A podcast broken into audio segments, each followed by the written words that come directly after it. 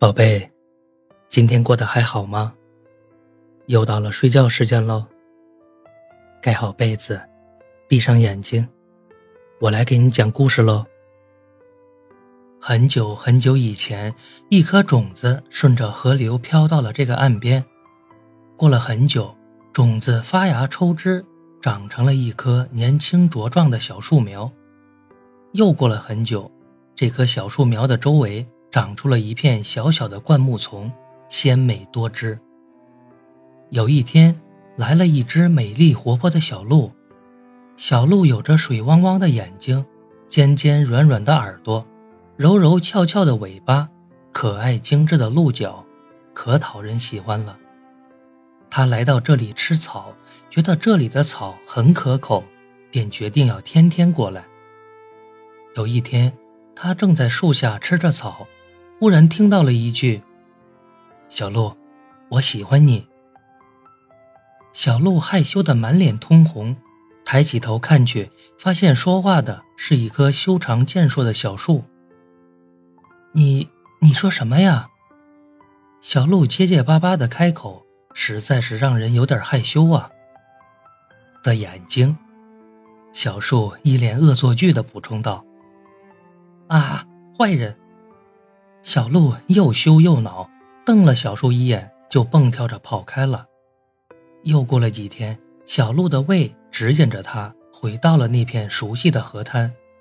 阳光雨水的滋养让新生出的草苗鲜嫩可口，它忍不住低头，让鼻子凑近草尖儿，轻轻嗅着青草的芬芳。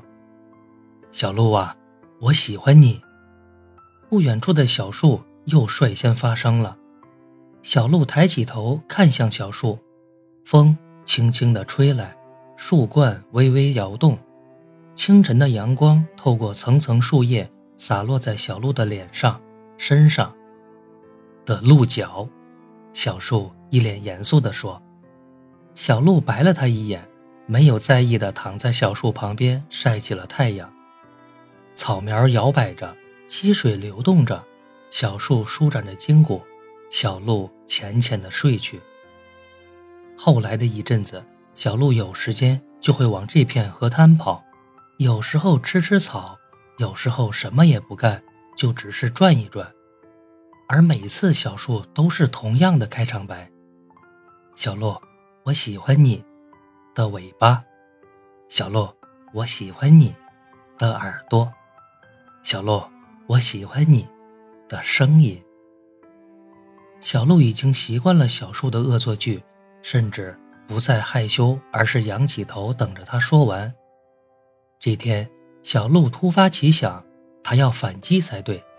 于是，他蹑手蹑脚的踱步来到小树旁边，趁他不留神的空档开口了：“小树，我喜欢你。”他恶作剧的停顿着，眼睛望向小树，正打算开口。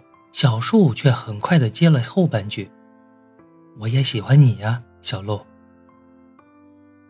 好了，故事讲完了，记得订阅月票支持哦。